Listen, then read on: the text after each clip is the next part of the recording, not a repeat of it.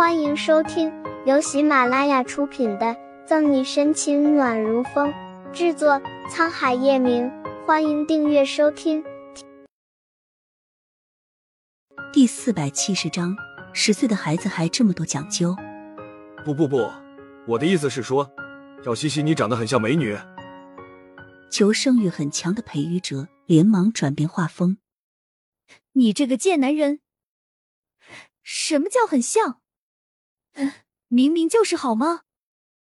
沈西气得一脚踹去。敏锐感觉到危机的裴宇哲快速逃过，端着饭碗往餐厅跑去。两个小姐姐救命啊！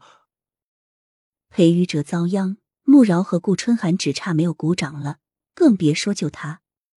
一顿饭吃下来，小公寓其乐融融，为寒冷的冬日增添了一份温暖。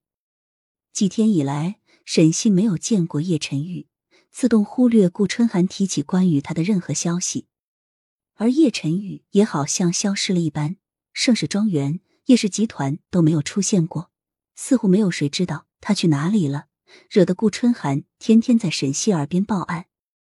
吃完饭后。沈西和穆饶去警局上班，裴宇哲则回他的医院。至于顾春寒，正抱着一大堆零食往客厅搬。顾春寒看电视看得正起劲，茶几上的电话就响了起来。他拿起看也没看，划了接听。喂，谁呀？顾春寒眉眼弯弯，盘腿坐在沙发上，零食丢在嘴里，咬得咔嚓咔嚓响。怎么，好久不见，春寒姐姐把我都忘记了？电话那头传来有些稚嫩的少年音，熟悉的声音让顾春寒吃零食的动作一致，不敢置信的睁大眼睛。小屁孩，哼，还算春寒姐姐有点良心，这么久了还记得我。不过你能不能换个称呼？小屁孩这个实在是太二百五了。欧式风格的别墅里。林俊嘴角弯起笑：“ 得了吧你，十岁的孩子还这么多讲究。”顾春寒吮吮手指上的零食残留渣。话说你这臭小子在哪呢？好久没你消息，邀你打游戏也不在线。回国后，顾春寒也联系过林俊，但对方却一直没有回复。加上沈西和叶晨玉的事，久而久之，他便忘记这茬了。前段时间我养父刚去世，所以没联系你。这两天刚回国，才把事情忙完。看着 iPad 上刚传来的消息，林俊稚嫩的脸庞骤然一变，黑眸里酝酿着狂风暴雨。顾春寒和叶晨玉是表兄妹关系。你养父去世了？顾春寒抿了抿唇，逗弄林俊的心思瞬间没了，心疼的问：“那你回国了？”现在在哪呢？小屁孩本来就还只是一个十岁孩子，父母双亡，现在连养父都去世了，那他岂不是更举目无亲？我现在暂时住在养父的一个亲戚家。电话里，林俊的声音带着落寞。顾春寒皱着眉想了想，这样，小屁孩，我们也很长时间没见了，你过来找我吧。这，那你方便吗？林俊迟疑。面上却冷笑，去找顾春寒，便意味着他会再次见到叶晨玉。有什么方便不方便的？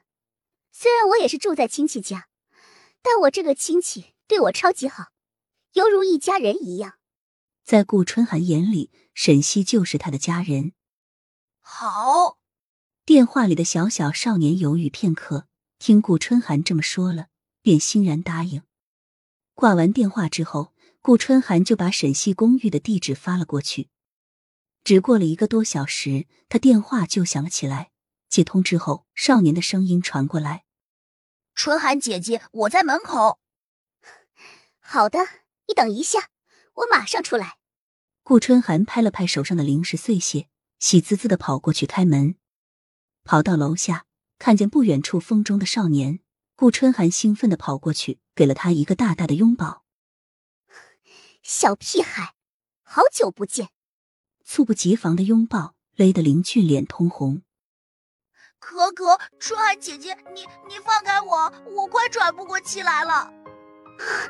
我对不起，对不起，我太激动了。放开林俊，顾春寒捧着林俊通红的脸，来来来，让春寒姐姐看看我们家小屁孩有没有长高。本集结束了，不要走开，精彩马上回来。